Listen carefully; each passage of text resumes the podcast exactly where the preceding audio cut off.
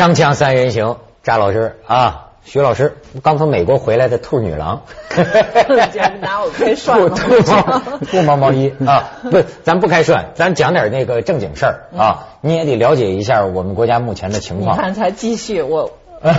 好好好好，不对吧？呃，不对，不对，就讲工程啊。你知道最近出新闻了吗？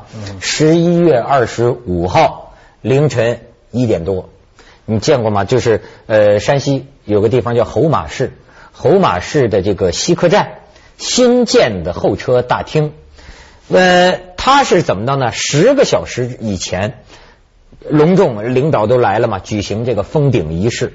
封顶仪式举行完之后。十个小时，就眼看着这个，就凌晨一点，这两层候车大厅啊，缓慢的，就是缓慢到什么程度呢？有些人还跑了，在边上的人就看着就呼就开始往下塌，哇，一些人就跑。有录像的整个过程没有录像，但是这这报道讲，目击者言，目击者说，最后哎有有有照片，你看照片，你看照片，中心。就这么，哭嗒一下子，最后塌进地下一个大坑，砸死三个人。哦，砸死三个人，砸死三个人。天哪！幸亏是凌晨呐，而且当时是上边说在封顶嘛，底下没什么人。就这事儿，咣当一下子，你又想起凤凰那个大桥塌了，嗯，那可是死了几十个啊。但是你们发现没有，所有这些灾难都只有刚刚发生的时候的新闻。事后嘛，都说有人赶去要怎么处理啊，什么什么，但再没跟进了。中国的老百姓忘得快，中国的传媒报道啊，你看你你现在还记得黑龙江的、山西的前面出过大难的后续报道有吗？嗯，有谁怎么处理的事情有吗？没有的。中国的传媒只有对华南虎追的比较久一点，对任何的矿难，最近有一个新闻说追到东北的，原来当初出这个灾难以后说要处理一个副省长，结果记者追到那里去。去采访这个副省长，然后副省就是这个副省长说，这个事情我们已经妥善处理了。嗯，说我在呃分析啊，为什么这种东西它就只有短暂的新闻效应？再一个也也一个也可能说，就这种灾难时常在发生，人们都麻木了，一这个发生完了又下一个发生。所以前面的就马上就被忘掉，他的时效性要是要是没有后续报道，要是没有处理的话，那个事情根本就不断会发生。你说的特别对，徐老师，这我觉得这确实是中国一个问题，就是为什么同样的事情出了一次又一次？我跟你讲，我以为我过去以为我不适合搞管理呢，最近我发现呢，那可能很多人你还你你在那位子上，你还不如我会搞管理呢。因为咱就先不说别的吧，说我特别烦的就是，你像我就跟他们说，怎么可能一个错误？是吧？你出现了一次，第二次又出现，第三次又出现，这在我来说是不可理解的。因为实际上啊，没有谁对谁有仇，没有谁要整谁，对吗？而是说你出了个错误，这是个很冷静的事情。工作中出现这个错误，要依着我的脾气，那就是说这为什么？那么我们肯定是有一个规章制度没有建立好。好，我们哪一环出了毛病？对，哪一环？那么好，我们以此为戒，以后把这个事情讲清楚，对吧？呃，第一环节你负责，第二环节我负责，第三环节你负责，这样不就行了吗？对，好，都答应的好好的，可是怎么着，又出一个这个事儿？我现在特别不理解的就是，就是这种问题。你你说我们谁？我们每家都有那个火表，你现在灯多了，你表一跳，你就知道你有很多负的小开关。你一个一个去试，对不对？你试到了，你说哦，原来我出出在厨房，哦，原来我这个出在出在走廊，对不对？就这么简单的问题，你说这个每一家电表都可以分析出来，你这个矿难事故你出了，你是哪一个部门哪一级？那你彻底查了以后，其他类似的矿的隐患的问题，他们就会提高警惕，他们知道这个要丢官，这个可能要坐牢，这可能要犯法等等。嗯，这个就是因为没有后续的处理，所以其他的人看，哎。风头过了，没事。对，然后又有巨大的利益在里边，让他应该被遗忘，这属于要被遗忘的，否则没有办法继续啊高利润的进行这件事了。我只要把利益当中抽出一部分来作为遗忘费，对不对？就让他不要忘，然后你或者通过转移新闻，或者通过就把这个。但是但是，除了这个官员体制以外，我们老百姓是不是也有这个问题呢？就是我们的兴趣啊，也就是那么容易被转移呢？就是说，我我我我我在讲报纸啊，嗯，那有些东西他们也就是转移的这么快呢，就是没人就是说，你比方说你能不能有一家报纸，就是说你这里出一个，我就派一个记者，今后一年你就在那里。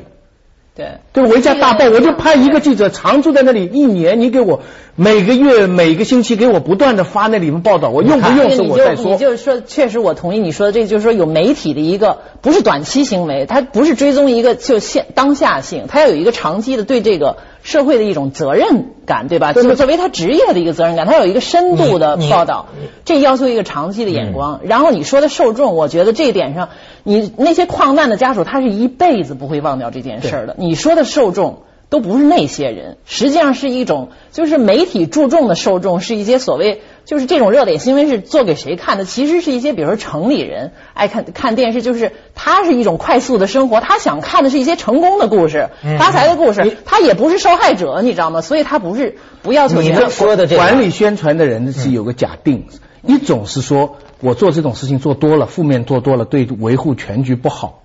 但是如果是这样想的话，我还非常尊啊！你要说句公平话，还是有人在做这个呃比较深度的，比如还不得好报啊！比如这样的人还受惩罚。对对对，你看那个拍，你就说矿井，我就想到这个拍盲井的那导演李阳，李阳做过我们节目的，做过你们节目吧？但是盲井他就没有公演啊，都。因为我觉得除了在香呃在大陆，我说的是大陆，就是说他拍的是一个很真实的，而且在中国非常严重的一个事情，按说是一个应该说是一个重大题材，而且是一个非常好的艺术家来关注这种事情。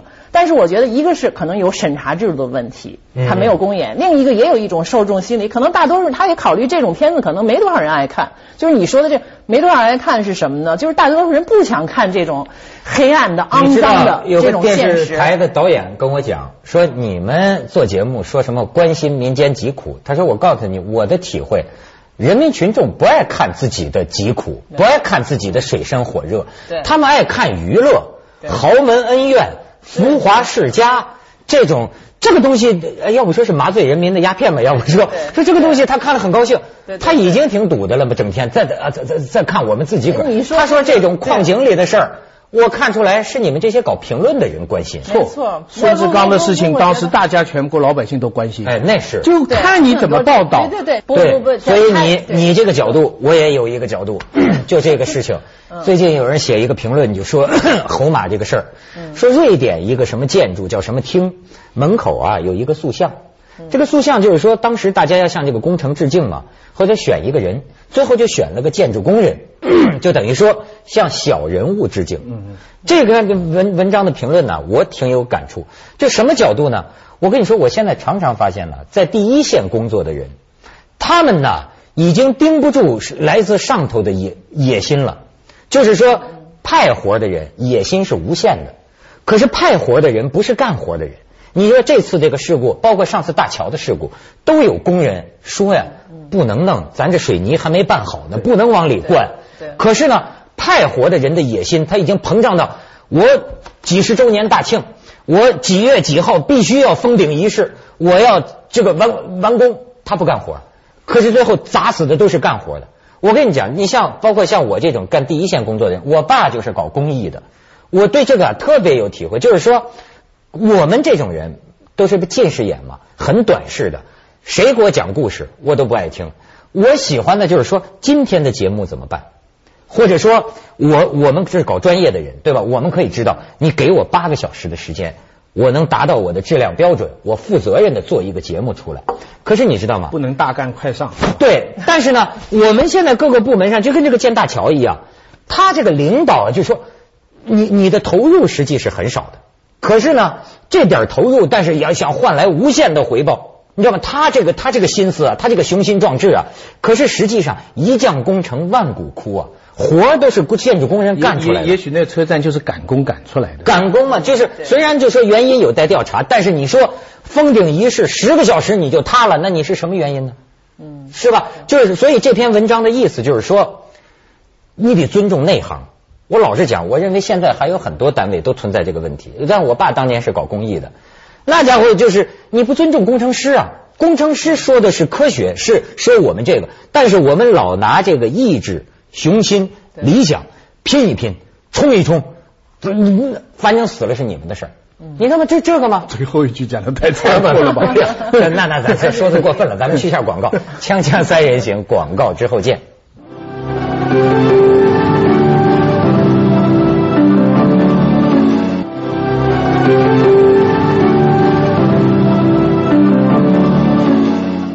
所以你看这，咱就说到砸死的都是盖楼的。对对吧？嗯 这就像你说那个什么盲井，那矿井里边出那个派活的，他是在上头的。高高你看见几起矿难没有嗯？嗯派活一天出多少吨煤？你必须得下井，工人都说了，底下都瓦斯都闻到那都闻到味儿了，都着了，你下井，你这他是这路而。跟他无关的这些人，他不在，又不是在上面谋利的，又不是在下面受害的人，是对这个是漠然的。很多人不是我的事情，他不关心的。所以所以这像这样的电影，他也就确实就被边缘化了。我觉得，但是我觉得很很高兴的一个就是说。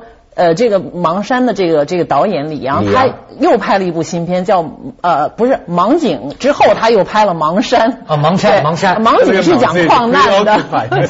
哎，最近你是去看了哈？我看了这个对对对，马上要公演了。所以我觉得这是一个好事，是至少他这个片子他就进入了一个公共的渠道。那么这个故事它也也是一个一直在发生的一一一一一一个一个事情，就是说拐卖妇女，嗯对吧？这个历年都在发生，现在还在发生，也是一个非常嗯，就是让人很很不舒服、很反感的一种现实，但是它是真的。这次他的这个这个电影呢，也是一个真实的案件，就是一个女大学生被拐卖了，啊拐卖到一个村子里去。对，那这个角度我就觉得很有意思，就是说，呃，他我我在想象，我不认识李阳啊，我觉得他肯定其实是一个城里人。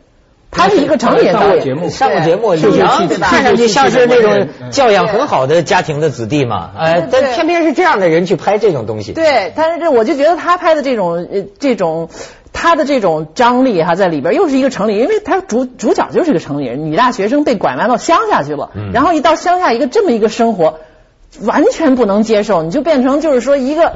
一个鲜花掉到粪坑里了的那感觉，对吧？但是一个农民作家这在，沈从文笔下，就那就我们的翠绿的草地来了一个那个机械塑料的东西来了。对啊，不他那个这个在在那个那个沈从文的小说里，大学生是一个另类的生活，不一定就好的。啊，就美化了，而且乡村的生活可以拍的很有诗意啊，对啊很淳朴啊。你到那儿不正好你叫唤叫唤什么呀？或者从再从一个现在的左派的政治正确，你也可以你建设社会主义新农村嘛，你就在那儿留下来就行了。行了这我就是说大是大非没有了拐 卖是是，他只要是拐卖妇女但是从农民的角度讲。他他，你就是说，我就觉得他这个觉得买了个媳妇儿他我花了七千块钱买了个媳妇儿，我对你特别好，每天给你吃鸡蛋挂面，给你买新衣服啊，知道你委屈了，但是我们已你已经进了我们家了，我们都能过这样的日子，你为什么就不能过呢？是说新时代的拐卖妇女，这女大学生啊，给骗到村里去了。对这个片子里有一个小片段，徐老师你可以看看这种两种的对比，你就看看这个情况是怎么发生的。就农民觉得买个媳妇儿回来，但如何能让他就范呢？就是这样的一幕，你看看。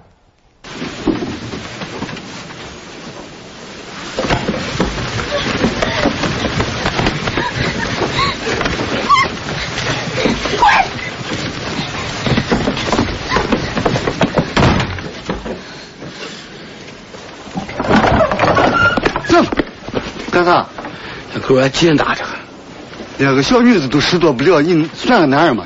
进去。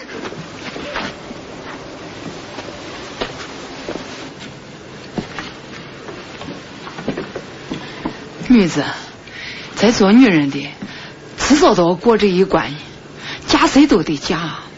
你嫁给俺儿，俺一家人不会亏待你的。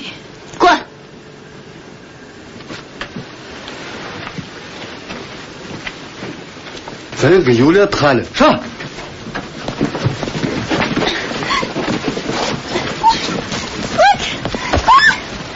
站着啊，弄啥？赶紧来帮忙！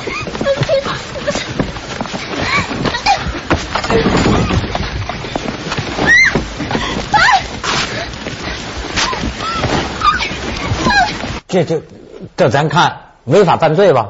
嗯，是吧你说这也是一个色情场面，你看了感觉是怎么样的？我我以前不是讲过吗？我们下乡的第二天，就有个农民跑来跟我们男知青说，他说你们中间有个女学生啊，她要肯嫁给我，我一辈子不要她下地。就我我我我我们知道，我们现在才知道这是一个多大的许诺啊！嗯这对他来说啊，对他来说这句话比今天很多男人要诚恳的多了。一辈子不要他下地。可惜我们的同女同学还不领这个情啊，对对对啊，很可怕。他们说，但是就说我说他这个呃这个片子好就好在一你我开始看的时候，我觉得觉得就像一个纪录片一样，他确实把这个人处在一个特定的环境当中，他的思维完全是从他自己的角度出发，完全是都能说通的。从女大学生，他就一定怎么也要逃出这个万恶的嗯 这么一个地地方是吧？他被强奸等于。啊，另外从农民的角度讲，你看那个那个女方那个那个那个男方的父亲和母亲都是非常淳朴善良的农民，就像那个就是说那个当年那个罗中立画那个父亲那种眼神也挺憨厚也很憨厚。这个女的，你看刚才那个妈妈来说，她也很诚恳，她也就是说她也不是不通人情的一个，就是简单粗暴。所以呢，这个这个情况的复杂性，那个强奸是你现代人城里的概念。你看过曹乃谦的小说吧？对曹乃谦的小说写山西的农民啊，他是这样的，他被进来以后，女的不干啥嘛，他就是他说这个男男的叫他说他都不干啥嘛，就是你男的就没办法，结果村里的人就说了，他要不做饭那也算了。他要在床上不干啥，那你不行，不能由着他。然后他妈妈也来说的，然后说他他妈妈来跟他说，当初我进来也是不干啥，我爸打我啊，打了就干啥了，结果他也进去打，就打了以后他就干啥就下地了。不下地可以，不上床不行。对，就是就是没尽到责任。所以村里的人呢，就是在他那里边，他不叫强奸。然后呃能够换位思维，就是把你自己一个城里人换到一个乡下人的角度去一想，哦，这事情的完全你的看出来的意思就完全是相反的。对所以你知道吗？现在就是在说呀，就是现在中国进入一个这么特殊的时代。你像你说的这个是城里人给卖到农村去了，嗯但是更普遍的现象是农民进城进啊你知道，这两件事，我听过他们这个学者讲。首先有一个，我现在慢慢明白了，大批农村的人在进城啊，实际上带来一个副作用，就是他们回去之后啊，他对于这个当地乡村的这个原始的伦理秩序，哦是一个特别大的冲击和颠覆。是巨大但是同时呢，他大批人口进城，好像又引来城里人的很多问题。对这是徐老师关心的。咱们广告之后可以聊聊。锵锵三人行，广告之后见。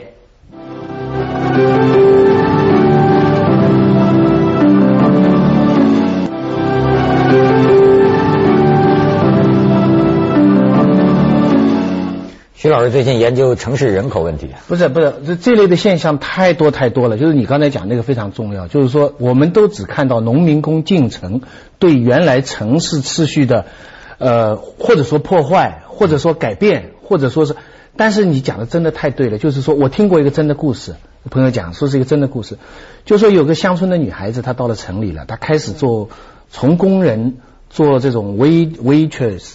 然后就做陪，就是三陪，三陪然直接到后来就等于做性工作者这样赚钱，赚钱了以后，他以为他乡下的父母不知道，他用各种方法骗他们，然后把钱带回去。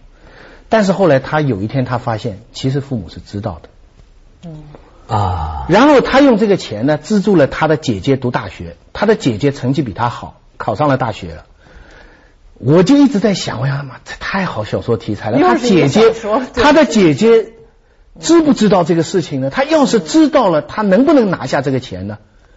就是明白没有？他妹妹就说：“你读书比我好，我资助你。”那姐姐说：“我将来一定还你。”然后他他就觉得很自豪，他能够帮他父母亲在家里盖房子盖什么，他一直就骗他父母。但他当他有一次回家，他后来发现他父母其实知道的时候，这个女的自己也很崩溃，你知道？她发现她原来父母是可以让他这样做的，她她就很很崩溃。但是你知道，他每一次带回去随便拿一点钱，也就是说，他在两三天晚上可以把他父母一年的收入赚。绝对的。那个数字足够大了以后，人的道德经不起来。你你说你今天五万十万不做广告，要给你五千万，你你就是你什么都做拿着了，都去。什么都做了。对农民来说就是这样，他一年就赚几百块、上千块钱的情况下，嗯他女儿一回来就说说就一下子就给一千块钱、两千块钱，父母就。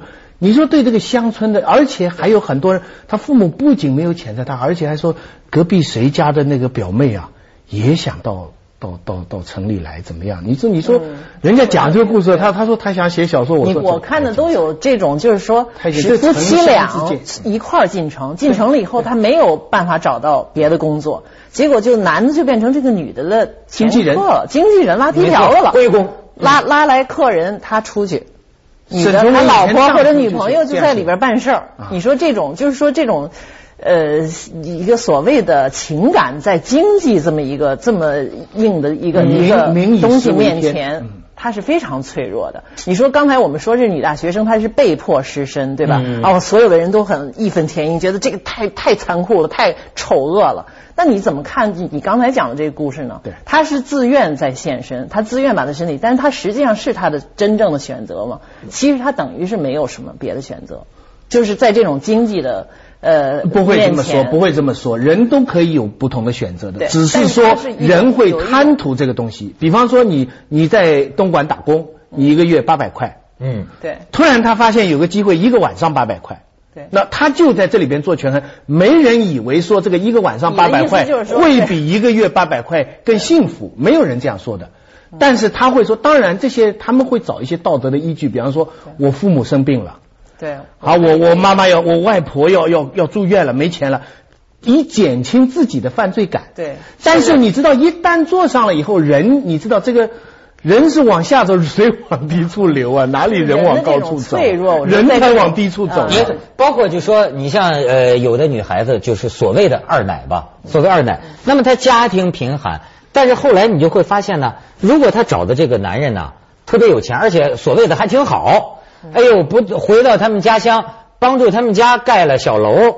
他帮不仅帮他买房子，还帮他父母亲买房子，还他弟弟结婚还得靠你。对，真当老婆来对待。这个时候啊，父母亲都变了，父母亲也觉得，那我女儿找的这就是老公，对不对？父母亲挺心疼这个。然后你想想，这对这个村里的原始的这个伦理次序，是一种什么样的？对，就所以我现在开始农村的破产不只是经济的破产，伦理。农村的破产不只是经济的破产。那我们城市破产了吗？